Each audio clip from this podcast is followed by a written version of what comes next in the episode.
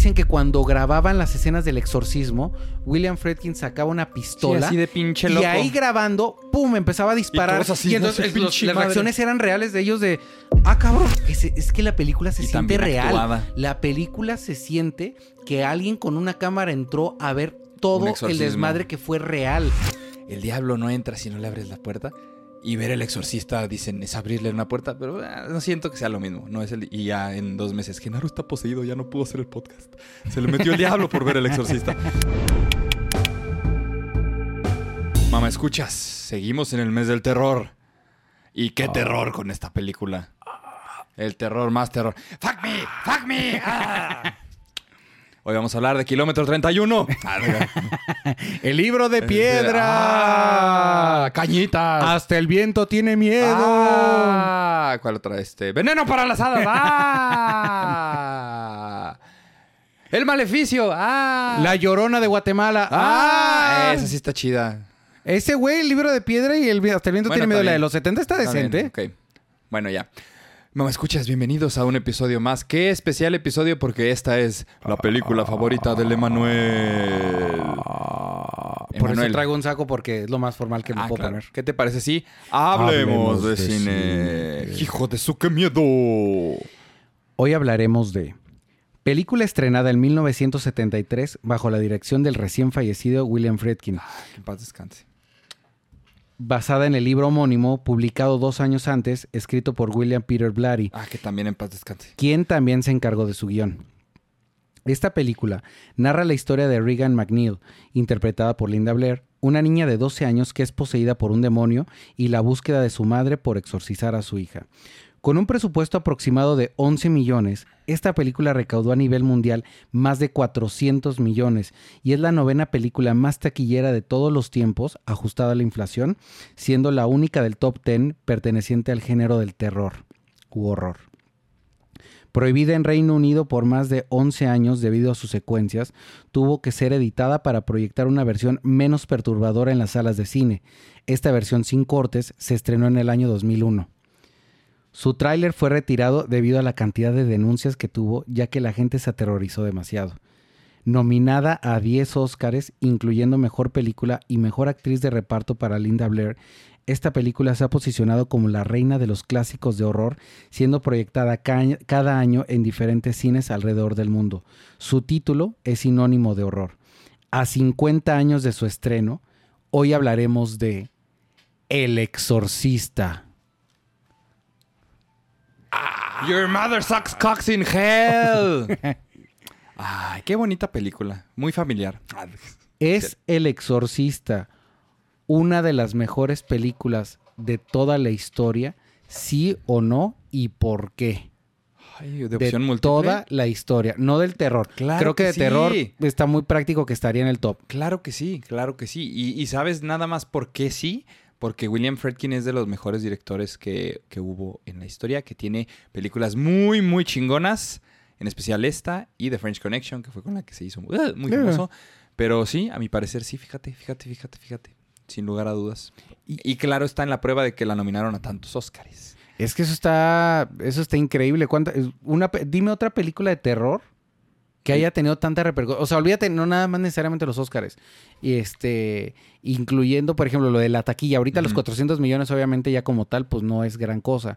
Pero lo que menciona, ajustada a la inflación, es la novena, güey. Ignorando completamente tu pregunta. Te creas, pero de, de los Óscares, la única que me acuerdo, en los Óscares específicamente, El Sexto Sentido, que nominaron a esta, a la mamá, que se me fue totalmente su nombre, Sí. que también sale en Hereditary. Maldita sea. Ese fentanilo ya me está afectando. ¿Cómo se llama la actriz? Tony Colette. Tony Colette. Así es. Gracias, Edgar. Tony Colette. Creo que de, de- allá más de esa. Así que pelen los Óscares películas de miedo. Nope. Creo que el sexto sentido fue la última vez que voltearon a ver una película de miedo. Sí, específicamente sí. Pero para contestar tu pregunta, sí es de las mejores películas de la historia. Y hasta ahora, un rito de pasaje e iniciación para la gente que le empiezan a gustar las películas de terror y donde muchos marcan la raya. Dicen, yo con el diablo no me meto. Te veo que la monja, te veo que el conjuro, te veo que el babadook, todas esas, pero esa ya es el diablo. Y creo que eso le ayuda mucho a que sí sea la mejor película de terror de toda la historia. Que es la única que mucha gente dice, ahí pinto mi raya, esta no te la miro. ¿Por qué, por qué si han pasado ya 50 años no se ha repetido un suceso igual en el género de terror? ¿Por qué en Dos 50 palabras, años no dos se ha producido palabras. algo? William Friedkin. Porque la manera en la que hizo esta película es totalmente diferente. O sea, agarraron y dijeron todos los demás directores, ah, lo que les dio miedo fue la niña que da vuelta a su cabeza. Ah, y lo que les dio miedo- ah, y que tiene otra voz. No, no, no, no, no. Esta película, William Friedkin venía a hacer documentales y está grabada como un tipo documental. O sea, en ningún momento ves. Ahorita es muy de que si estás viendo, por ejemplo, La Monja, de la pura fotografía, de cómo está coloreada, de puro, dice, ay, es de miedo. Eh, la música, ay, es de miedo. O sea, muchas cosas te dan a entender que es una película de miedo y que tienes que tener miedo. El Exorcista, o sea, está grabada como una película completamente normal. Todo está presentado, como dicen los gringos, muy matter of fact. O sea, nada más estás viendo lo que está pasando y punto. Eso es lo que da tanto miedo. O sea, estás viendo literalmente, no es una película tanto de terror, sino que es un drama familiar escondido con una cosa que pues es el detalle de que está el diablo ahí, ¿verdad? Pero es más como para mí un drama familiar entre la mamá y la hija. Ese es el tema, que la película realmente sí hay una historia porque eh, trata de, un- de un- de una pérdida de fe. Desde, desde Carras, desde lo que es el padre Sí, Carras. Todos están... Y es que eso también, los personajes todos son muy redondos. Eso ayuda mucho a la historia. ¿Tú te acuerdas la todos- primera vez que la viste? Mm, Y es que yo, te- como, como comenté yo en episodios pasados, ¿verdad? Yo era niño de muy de miedo. O sea, que si veía el de que este sábado en Canal 5, Chucky, ya no dormía un mes, güey. Ya, por haber visto así la, un Chucky así, ya, no. Dormir con mis papás un mes, orinarme en la cama como Regan. Nada, que no, pero, pero sí, o sea, tenía tanto miedo que para mí el solo hecho de pensar ver el exorcista, yo no te lo manejaba eso así como. Entonces ya fue hasta que estaba más grande que, ¿Qué tal más grande? Empecé a ver más películas. Yo digo que la vi como a los 15, 16, justo cuando estaba en mi época de estar en la iglesia, en confirmaciones y así. ¿Te acuerdas? Tocaba en la prepa que yo... Ah, claro, sí, sí, sí, sí, sí. Y, eh, y ya era de que tengo a Dios de mi lado, voy a ver el exorcista. Porque ya llevabas todas las armas, ya decías tú, ya sé qué hacer si alguien es poseído al ver esta película. Es más, le daban tanto poder así. Creo que lo que le da mucho miedo, lo que hace que te dé miedo a algo es el poder que le das. O sea, si dices, si veo esa película, se me mete el diablo, jamás la vas a ver. Si empiezas a verla, y fue lo que me pasó a mí, como una película, o sea, es una película y ya, güey. O sea, no le des más poder del que es, que es justo cuando entra en tu mente y te empieza a jugar juegos así, ay, se me va a meter el diablo por verla. Porque es muy dado que dicen de que el diablo no entra si no le abres la puerta. Y ver el exorcista, dicen, es abrirle una puerta, pero ah, no siento que sea lo mismo. No es el, y ya en dos meses, Genaro está poseído, ya no pudo hacer el podcast.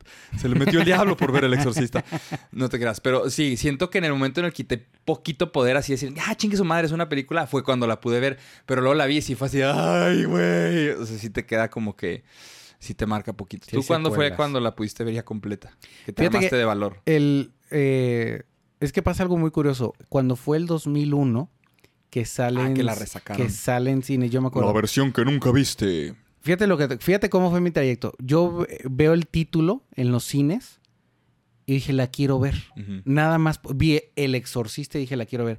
Yo me acuerdo pensar que era una película de acción. Ah, Tal cual. O sea, yo no sabía nada. Nada más vi el título del Exorcista y dije, la quiero ver. Se, se ve como un título. Es- Me pasó algo similar cuando escuché Naranja Mecánica, que yo sin saber de qué trataba dije, la quiero ver. El título se me hace tan, tan chido que hace que quiera ver la A película. mí me pasó eso con No Manches Frida. Dije, No Manches Frida, quiero verla. Pues No Manches Pues Frida. no o manches, sea, ni modo que no la vea, ¿de qué Frida. se trata? Muy bien. Sí. Entonces veo, este, les comento a mis papás que quiero verla y, y me acuerdo que mis papás le dan la vuelta, o sea, como que, ah, este, sí, a lo mejor luego la vemos ya.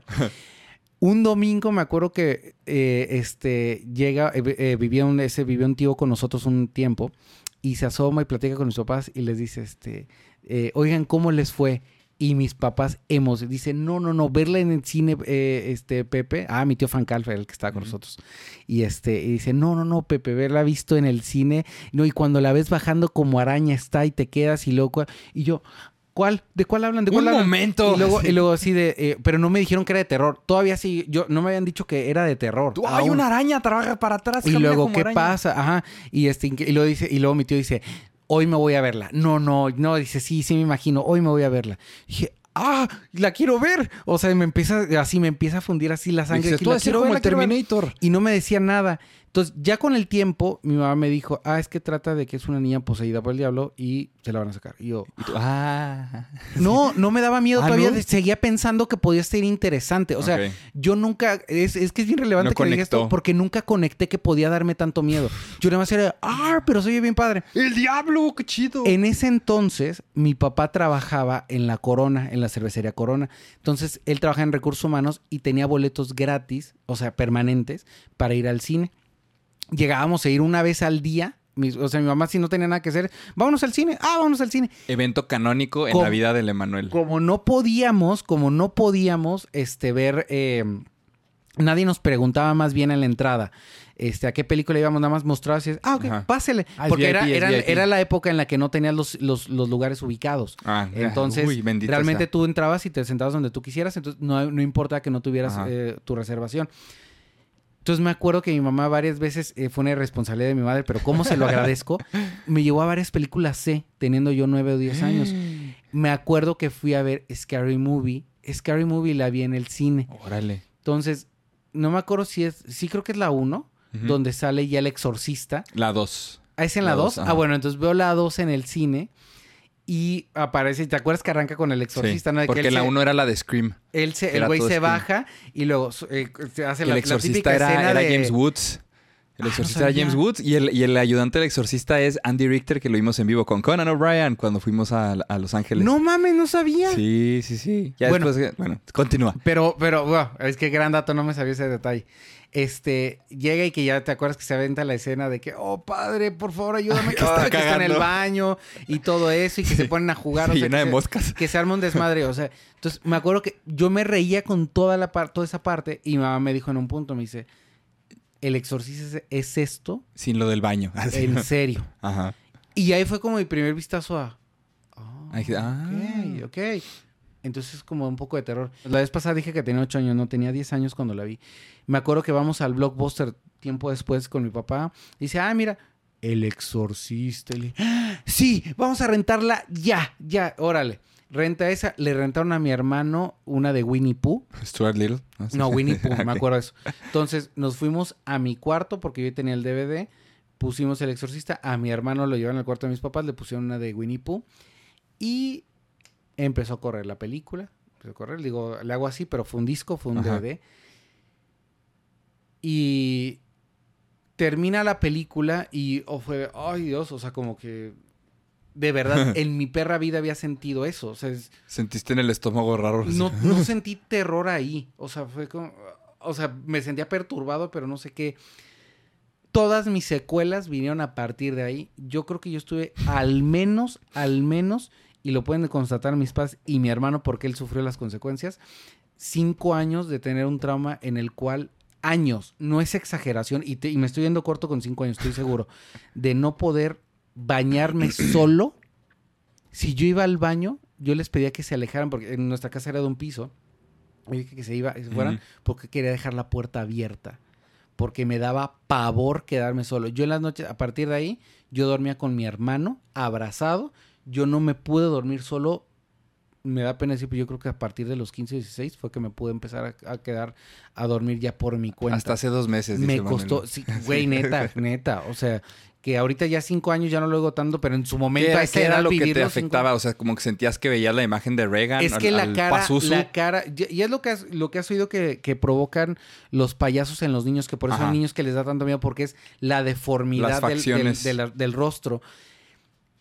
Recordar la cara de ella, recordar la voz, me ponía mal, mal. Ajá. O sea, ya en un punto, ya, o sea, ni, fíjate, ac- ni acordándome me puedo reír. O Estrés sea, postraumático. me ponía tan tenso el acordarme que me daba pavor. O sea, a mí bañarme, yo me bañaba y el, cham- el shampoo me tenía que caer así el agua. Para siempre estar yo viendo. No querían, no- me daba pavor cerrar los ojos. O sea, llegó tanto miedo que mis papás me acuerdo en un punto pensaban de que fuck, o sea, de Ya o sea, mi papá, o sea, mi mamá creo que más bien dijo, es que no pensé que te fuera a generar esto la película porque si no pues no lo hubiéramos visto. Me acuerdo tanto que la película fue Winnie Pooh, la que vio mi hermano, La, la tuviste que ver porque después. no, porque en un punto dije, puta, cómo no mejor vi Winnie Pooh. O sea, me arrepentí tanto de, haber de visto haberla visto. Y fue ya hasta la universidad que la volví a ver. O sea, fíjate lo que pasaron. O sea, pasaron No la menos pudiste 8 o 9 volver a años. eh, que, eh, que la, la, la pone, la ponemos y la termino de ver y dije, ah, no fue tanto. Me regresó como una semana otra vez como de tener miedo de, de volver a dormir con mi hermano y todo.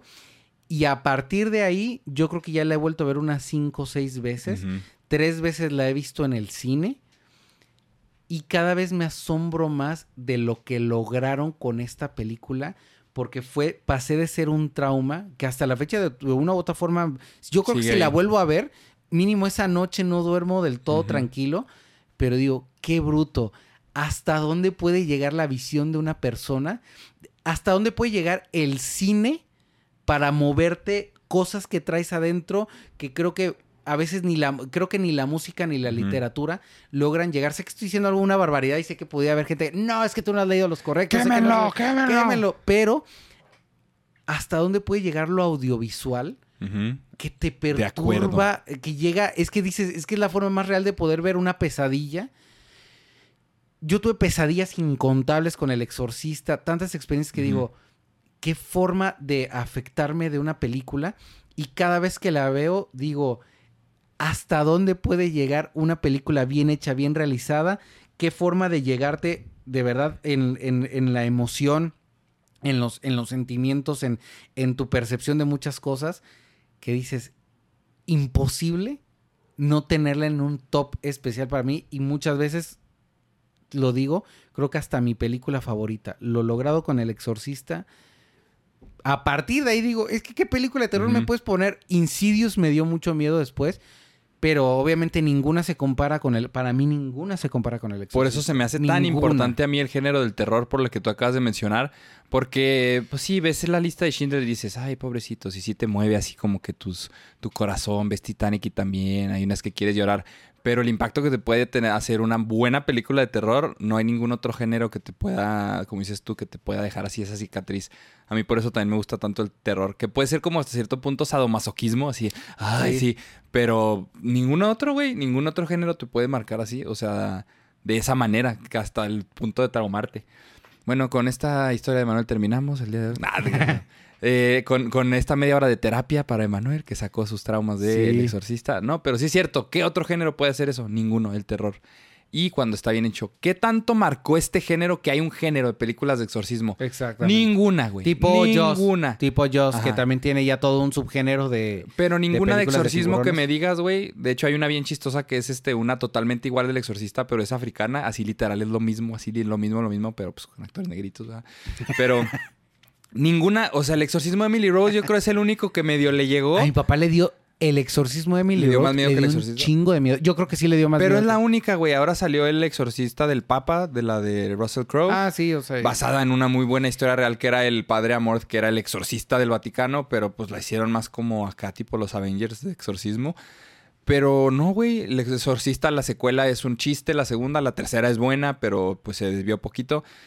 Pero qué tan buena es la película que la que inventa este género, ninguna la pudo volver a tocar de ninguna manera, güey, así de ninguna que- manera. Fíjate, ahí empieza. Y que todos los clichés dan vuelta a volver a hacer lo que hizo el exorcista. Pero, fíjate, ahí va un punto que yo creo que es relevante tocar. ¿Has visto un behind the scenes de la película? Sí, está hay muy uno, chingón. hay uno en YouTube, lo, lo voy a recomendar ampliamente. Está en YouTube, dura como 40-45 minutos. Es que esta fue de las primeras películas que el cinematógrafo graba- grababa todo el güey. O sea, así de que behind the scenes todo grababa, grababa lo del maquillaje, eso todavía no se usaba. Pero este güey, todo lo así, este, no estaban grabando la película, grababa así behind, entonces hay muy buenos. Y es, no sé si es el mismo, pero un documental de nuestro buen amigo Mark Kermode, que es este reviewer de películas, que es crítico, y él dirigió un documental sobre el exorcista. De hecho, hace poquito que murió este William Friedkin, habló él de cuando lo conoció y todo eso. Está muy chingón, que no sé, él, él agarró del behind the scenes y hizo un documental, pero el que dices tú es puro behind the scenes o es como el documental. Es un documental del behind the Entonces scenes. probablemente Cap- sea capaz el, el de Mark. Kermode. Porque lo he visto como unas 3, 4 veces. Increíble. Y te das cuenta que realmente, y ahorita lo, lo tocaste tú, la película logró lo que logró por su director. Sí. Porque su director logró hacer lo impensable. Y también hubo cosas que hoy en día se eh, entraría la duda y entra el debate de se vale hacer lo que sea con tal de obtener el resultado que se busca. Sí, muy, Pain is- muy cancelables sus pain, acciones. pain is momentary, eh, but film is forever. Ajá. O sea, lo he escuchado, ¿no? Y tú escuchas. ¿Qué pasó? A ver, Ellen Burstyn, la mamá, se lastimó la espalda, dejándole secuelas permanentes en la espalda por la escena en la que entra al cuarto, Regan le cierra la puerta, bueno, el demonio Sale le cierra volando. la puerta. O sea, ella, ella lo, la avienta, Ujú. Regan avienta a la mamá y ella se pega contra la espalda. Y esa es la escena tal cual donde se lastima, la que, La que se quedó. quedó. Dijo Friedkin, excelente, queda. Eh, decían que esta eh, Linda Blair, por ejemplo, eran tantas las horas de maquillaje que terminaba, pero fundida. Luego la amarraban realmente a la cama. Estamos hablando de una niña que te- tenía 12 años, aproximadamente Sí, 13 12, años, 13. por ahí tenía Linda Blair, eh, que se aventó una increíble interpretación brutal. Está amarrada y las escenas del, del frío, o sea, eh, pusieron la, eh, como era un set, ponen la temperatura a menos no sé cuántos grados y es real el frío que tienen ellos. Entonces la niña, dicen que terminaba de grabar y estaba amarrada y no sé, es que no, no, no, no, no la sueltes, tápala. Tápala ahí un ratito mientras todos los demás se salían. Dicen que cuando grababan las escenas del exorcismo, William Friedkin sacaba una Sí, pistola así de pinche y ahí grabando, ¡pum! empezaba a disparar. Y, todos así, entonces "No, su el- los- pinche las madre". reacciones eran reales de ellos de, ah, cabrón, o sea, ¿y, y aquí- y esto qué hago? O sea, son muchas cosas que les hizo que terminan siendo súper efectivas, que el producto final lo agradecen de cierta manera, pero que dices, Pero oye, a ver, hijo de su pinche pero madre. hasta dónde tenía que llegar. Por ejemplo, sé que la escena del del este del de la de la masturbación con el cuando se Crucifijo. masturba esta esta Regan con el crucifijo, Para que no lo tenga que censurar Edgar. Cuando se turba. se masturba Ujú. este con el crucifijo. ¿Ves, ves el momento en cuando lo, está- lo está explicando y que le dice, I'm not gonna do that? O sea, le dice esta Linda Ujú. Blair. Y, que, y ahí, ahí viene el documental. Y William Franklin le dice, Yes, you are. you are, you son of a bitch". are". Así. Sí, tal. O sea, de, de cómo. O sea, increíble también cómo la dirigió. Porque Linda Blair nunca se ha quejado de William Franklin. No, no, ¿eh? no. O sea, no digo que está bien. Nada más digo que es curioso que también creo que supo llevar al extremo aún teniendo tacto. Pero fíjate, es que es parte No de... que sea, ya con eso lo haga válido. No, pero- lo, no lo disculpo, pero es parte de ser un genio. Ve lo que hacía Kubrick, güey, de que también dejó traumada a, la, a la pobre Shelley Duvall. Pero ahí se la dejó, O sea, la dejó literal. traumada, pero. Que la ves ya después como estaba ya toda decrépita, gordita. Y dijiste, sí, eh, todo es culpa de, de Kubrick. Así como estaba así como, como la bruja Sí. Madame Mim de Disney. De así que Robin Williams estaba vivo. Oh, Así, yes. Sí, así. Yes. Ah, es poco culpa de Kubrick. Pero mira, es que es el precio del genio. Es como el episodio de Community cuando Abed hace la película documental. Claro, hasta se le hace como una extremo. figura de Jesucristo. Es que así es, güey. O sea, yo no tengo ese nivel de... ¿Cómo se dice? Yo, de genialidad de un genio ni para comprender cómo es trabajar con ese tipo de gente. Ford Coppola, este cabrón, el, este Werner Herzog, cómo estaba el güey pinche Claro. loco en la jungla haciendo la de Aguirre. O sea, es un tipo de genialidad que no lo voy a disculpar, pero que sí tiene un nivel de locura. Y va casado con el resultado que nos da en este tipo de películas. O Sí, sea, te o digo, sea- no es disculpable, pero no sé, tú en teatro que has experimentado, hay directores de teatro que están locos, güey. No, o sea, es que a lo Y que es- voy. es un Por ejemplo, son genios. tú has sufrido. ¿tú ¿Alguna vez has estado como en un set o en una, o en una obra, algo así? Algo que requiera que vamos a hacer un proyecto. control. Pues yo en mi trabajo soy director. No, de- no, de pero, noticias. pero a lo que sí. voy como el, un set como donde hay actua- eh, ahora No, sí donde hay actores, actores, ajá. pensando en actores. Sí, pues digo, yo lo que experimento es tensión de otro tipo. De otro- No, no, no sé cómo es con actores. Mira, a mí por me ha tocado, a mí me ha tocado estar tanto en proyectos teatrales como también una vez tomando un curso con un muy reconocido actor mexicano. Omar Vamos a Chaparro. decir no, no vamos a decir nombre. Omar Chaparro. Ligado a Omar Chaparro, güey. Ligado a Omar Chaparro. ¿Jorge fíjate. Chaparro? No, ¿Su primo? sí. Este, y te puedo decir que la experiencia de tener a alguien gritándote, No, no deshaciéndote, deshaci- o sea, deshaciéndote, Literal, te, te desnuda. agrediéndote hasta tu persona con tal de obtener lo que él está Una buscando. Es un punto que dices, ay, güey, o sea, si ves el resultado final, sí, pero estar adentro es, ay, güey. No o es sea, para todos. te deshace muy cabrón, te O sea, a mí me tocó ver gente que lloró de cómo los trató Exacto. para obtener el resultado final.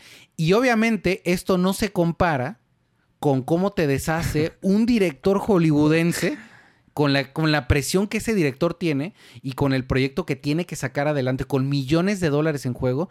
Dices, ay, güey, ¿hasta dónde puede llegar esto? Es, es algo que la gente que lo ha experimentado, estar ahí en un, en un set o algo así, dices, Ay, Pues cabrón, digo, no es realmente todos. esto no, no está hecho y para menos todos. para la generación de cristal. No, no, no. Es que yo creo que ni siquiera antes de la generación de cristal, antes de, de la generación que me digas, yo no creo que esto esté hecho para todos. No. O sea, realmente no nada más requieres amar el cine, no nada más requieres eh, ser bueno en tu trabajo, requieres estar hecho de un material particular para aguantar estos ritmos. Por eso es que no todos la hacen en, en- en los niveles altos.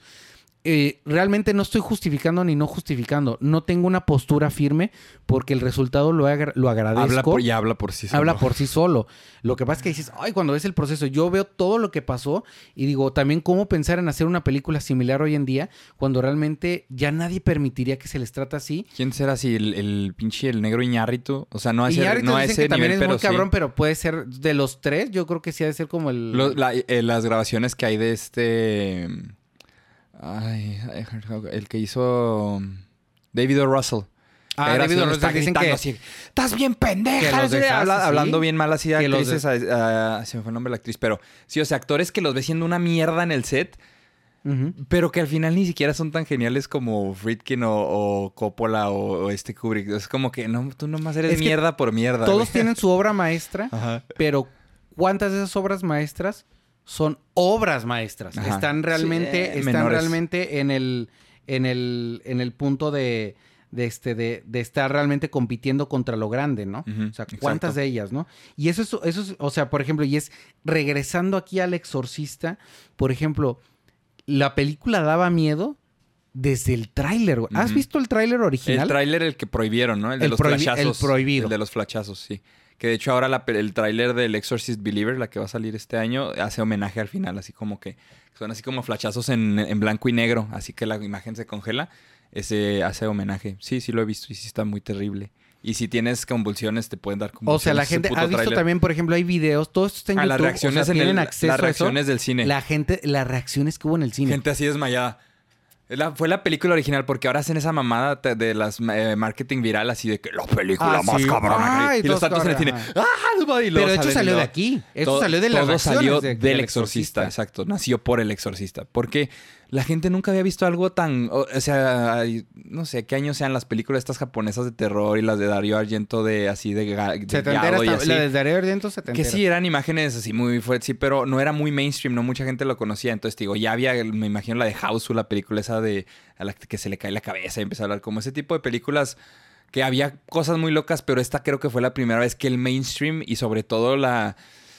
¿Cómo explicar el cine de los 70? Dicen que después de una época muy mierda en el cine, como que viene otra donde nacen artistas que hacen su... Y, y el cine de los 70 es así, o sea, Scorsese, Spielberg, Friedkin, así como que era cine que iba al mainstream la gente a verla al cine, pero ahorita la es como cine de arte. Así que, uh, la, la, pero Sí, esas eran claro. las películas, Esas salían en el eran cine, las güey. películas. Sea, era como ahorita ir a ver pinche La Monja que no 2, era, güey. no era el negocio que es ahora. Exactamente. No era el negocio que es ahora. Pero la gente, fíjate que bien comían los hijos de su pinche Sí, madre en los la 70. neta. O sea, había, no había tanto filler mierda así de que, ah, ahora vamos a ver la precuela de Buzz Lightyear. Así, ah, seas mamón, güey. No, güey, tenían The French Connection, tenían las películas de Spielberg, las de Scorsese, pinche Taxi Driver, o sea, no mames, comían muy bien en los 70s.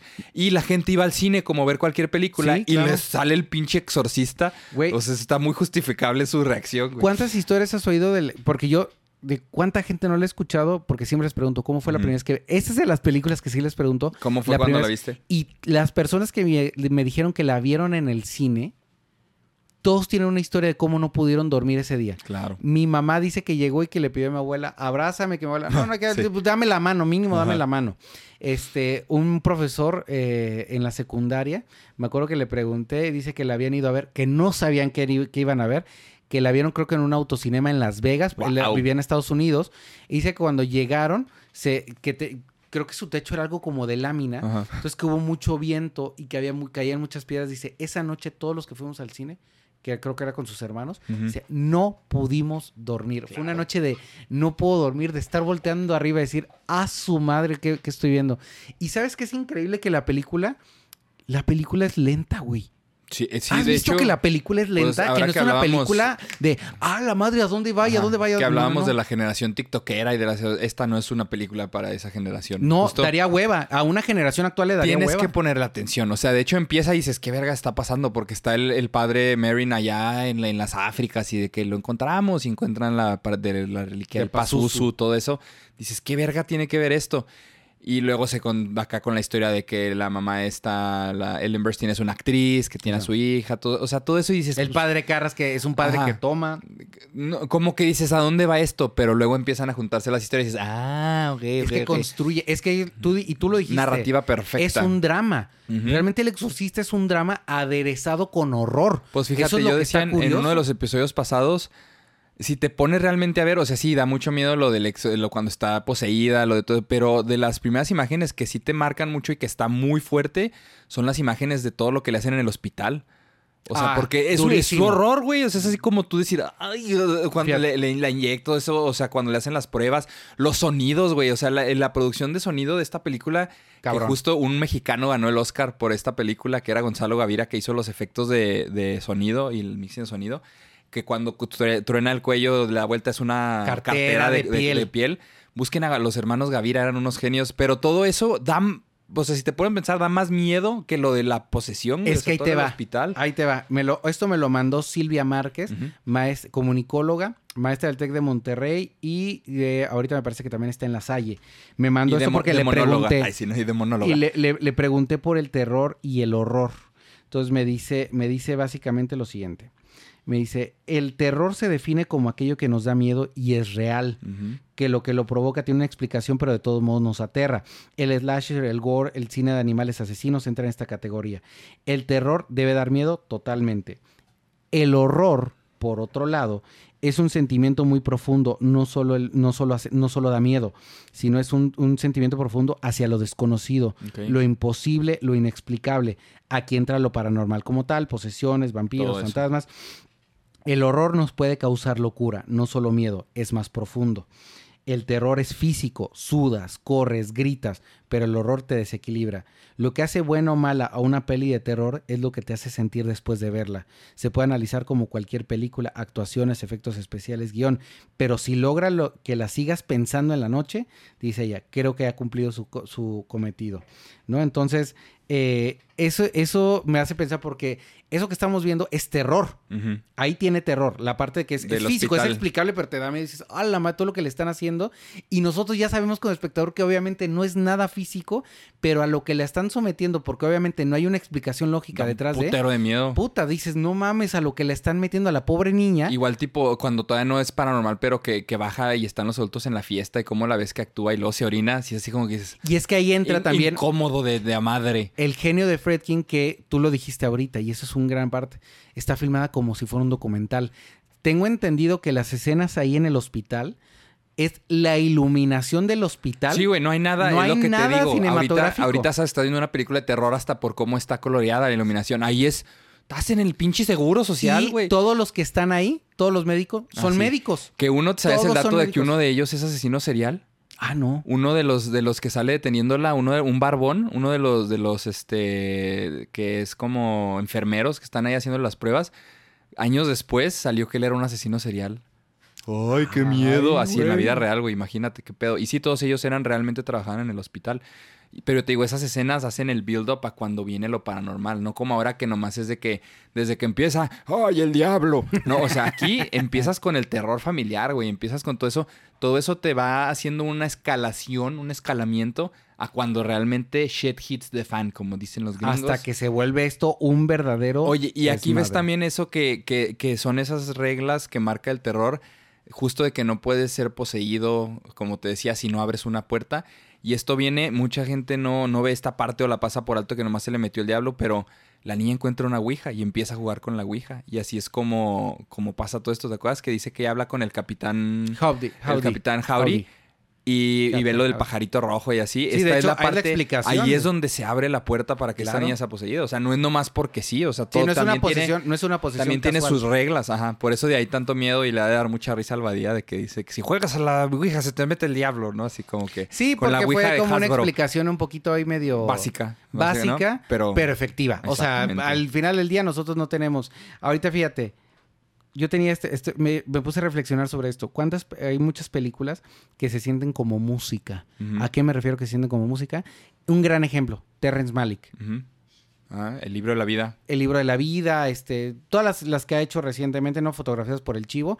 Eh, ¿Qué otras tiene Terrence Malick? O sea, de. Olden Body Saints, la- las de Casey Affleck. ¿Cómo? Days of Heaven, Days of Heaven. No, pero las recientes. New World, New Sí, World la que hizo de- del festival de con música. Ben Affleck.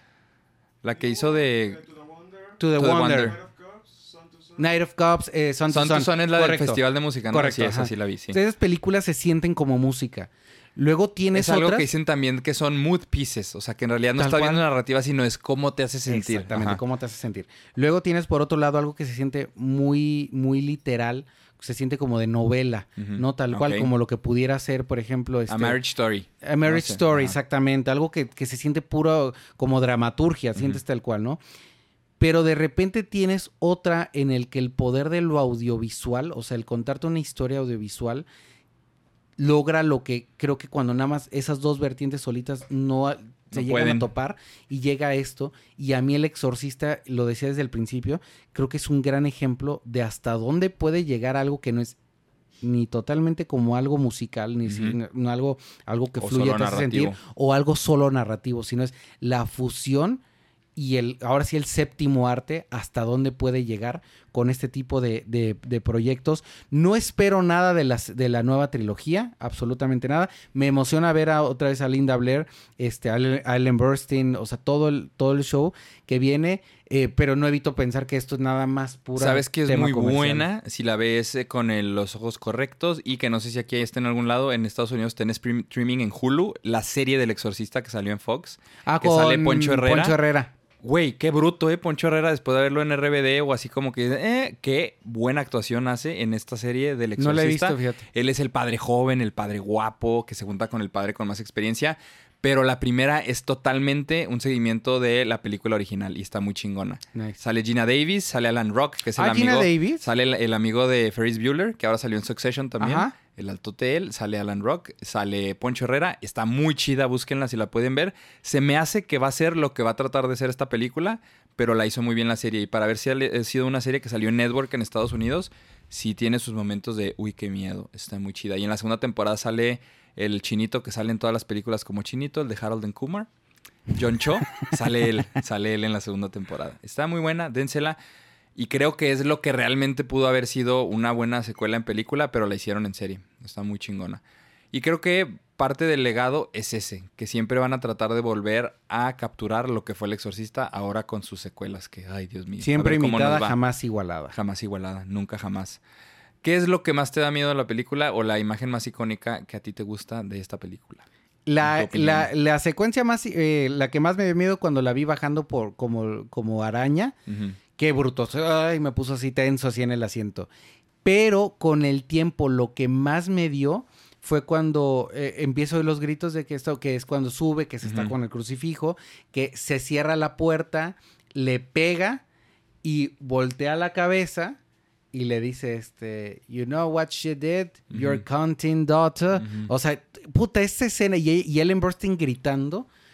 A su pinche verga, ¿cómo lograron una escena que se- es que la película se Y siente real? actuada. La película se siente que alguien con una cámara entró a ver todo el desmadre que fue real.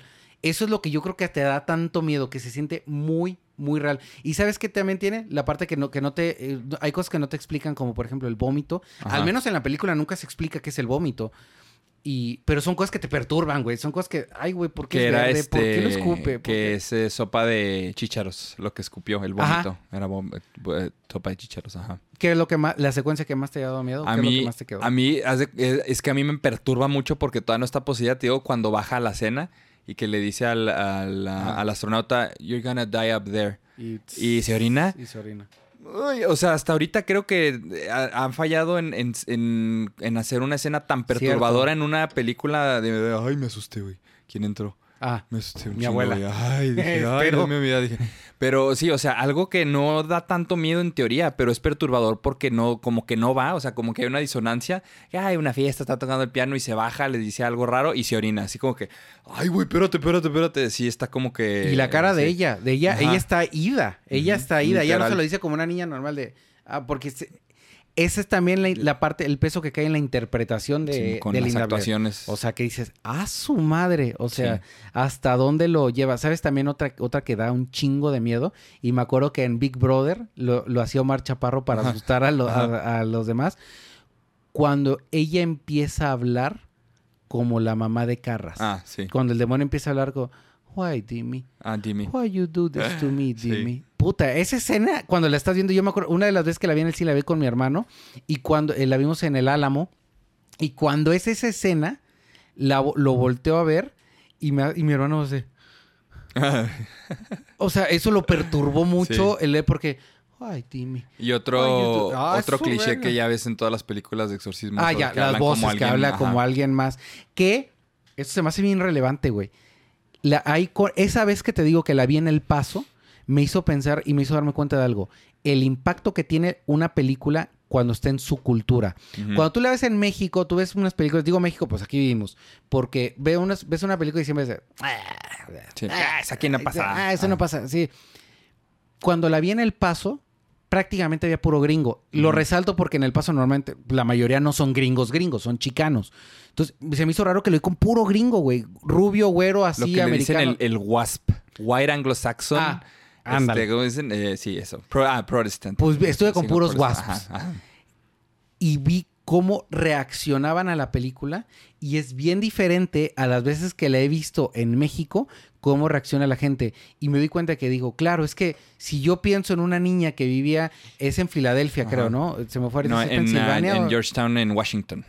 Georgetown. Ah, no sé por qué me había sí, quedado cuando quedaba en. Pensilvania.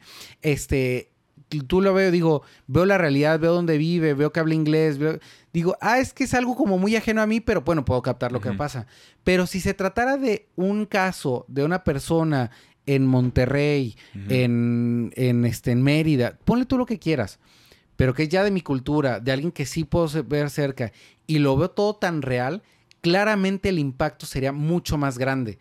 ¿Me Es lo, es explico? lo chingón de la serie. Empieza en Ecatepec, o no sé dónde, en, Ah, ciudad- en Estado de México, y va el padre de, que es este Poncho. irlandés. No, no, no, Ah. el, el- el- el experimentado y el exorcista. De hecho, Poncho es un padre mexicano que está en Chicago. Porque dice que él de chiquito tuvo una visión que su abuela le dijo, mijo, you're gonna be the first Mexican Pope. Entonces, así de eso, ese es como que el fin de- del personaje Poncho Herrera, que va a ser el primer papa mexicano. Pero el exorcista experimentado empieza con un exorcismo en México que está muy cabrón. Y ver todo ese pedo transportado hacia la, al Estado de México está muy chido. Entonces vean la serie, por eso te digo. Vean la serie, Es, vean la es una, es un contraste muy bueno. ¿Cuántas sodas tú le pondrías? Si ya podemos hablar de sodas. Yo creo que 4.5 por... ¡Ah! ¡Se crean! ¡Ah! ¡Ah! ¿Sabes que ahí lo que dicen que, o sea, el movimiento justo no era tanto que le dio vuelta, sino cómo lo hace como que. O sea, hasta donde alcanza y luego Ah. como que lo hace rápido. lo hace eso, rápido. eso es lo que miedo. lo hizo de trabajar muy bien eso. Edgar, esto va a ser una petición especial. Ponme, por favor, aquí seis sodas. Quiero una soda extra. ¿Qué, qué? Quiero mi soda extra, por favor. ¿Seis sodas de poder? Seis sodas. Es más, ponme aquí un halo de sodas. Así, mil sodas. Alrededor, así, de mil sodas. Como la Virgen María. ¿Así? Así. Ajá. Y luego ponme así el efecto, así como que mi cabeza está girando. Y digo seis sodas, así. Seis Así sodas de perfección. Ahí está. Ya, está. ah, ya las puse. Ahí- es está que el le estás dando espacio para Sí, que ponga el el efecto, efecto. claro. Seis sodas, bueno, pues no, yo cinco. O sea, sí me gusta chico, pero pues seis sodas, no sé, no sé a quién se las daría. Que descanse en paz, William Friedkin. Gracias por darnos Ah. los sustos de toda nuestra vida. Oh. Que, ah, sí, no sabemos No- dónde no esté. sabemos, no, sabemos no, dónde esté. sé. El Exorcista, la verdad, un clásico de clásicos que vale toda la pena volver a verla, que no ha envejecido ni un día. Qué bruto. Que tiene 50 imágenes años. icónicas del cine, como es la llegada del padre Merrin en la sombra. Con la música que decíamos ahorita, esa música sale como dos segundos en una escena donde la mamá está caminando. Caminando. Y todo no el hay mundo. ni posesión todavía. Todo el mundo se acuerda de la película por esta música que sale dos segundos en la escena más X de la película. Así tiene el poder esta película. La escena también las escaleras, escaleras icónicas antes de las del Guasón, fueron las del Exorcista. Todo confabuló para que esta película tuviera todo. Así es. Cinco sodas para mí, seis sodas para el Emanuel. Y recuerden, amigos, más episodios de Soda Cinema vienen en su camino y Your Mother Sucks Hell. Ahí está. Para todos con mucho cariño, Your Mother Sucks You Cock know in what Hell. she did. Ah, vayan a ver El Exorcista. Bueno, el si se exorcista- atreven. seguramente la van a poner el cine. Ah, para Halloween la pan. Seguramente. Sin pedo. Un clásico de Halloween, sin lugar a dudas. Y que sí te va a dar miedo. O sea, para Ay. verla todos los octubres. Ahí está. Emanuel, nos vemos la próxima semana. Recuerden que este es un podcast hecho por mamadores de cine Que no saben de cine. Dulces sueños. Adiós. ¡Fuck me! ¡Fuck me!